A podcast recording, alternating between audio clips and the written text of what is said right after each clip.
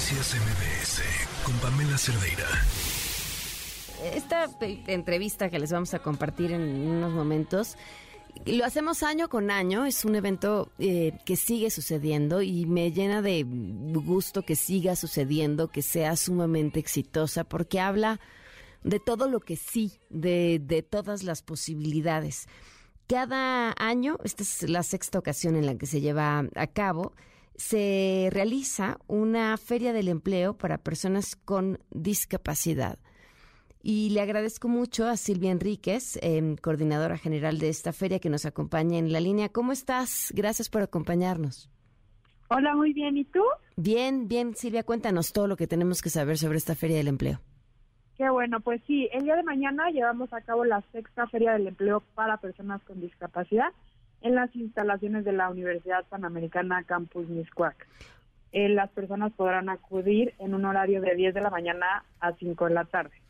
¿Qué empresas es la feria?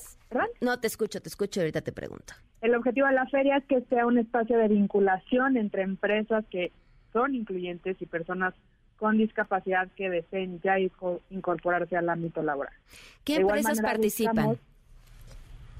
Una formación eh, durante la feria y vamos a estar ofreciendo distintos cursos, talleres para una mayor formación.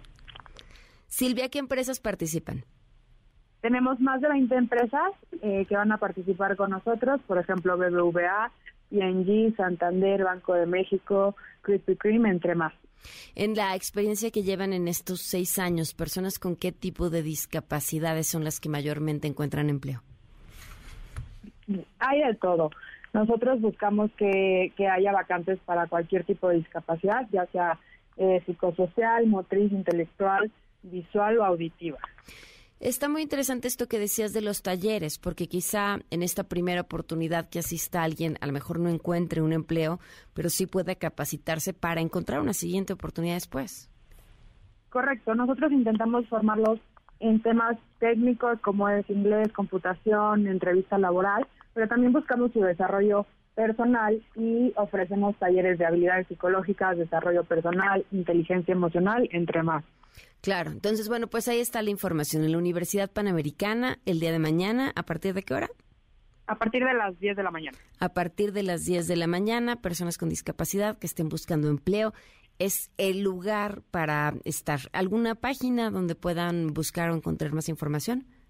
Sí, pueden mandar un correo a mx-colabore arroba up.edu.mx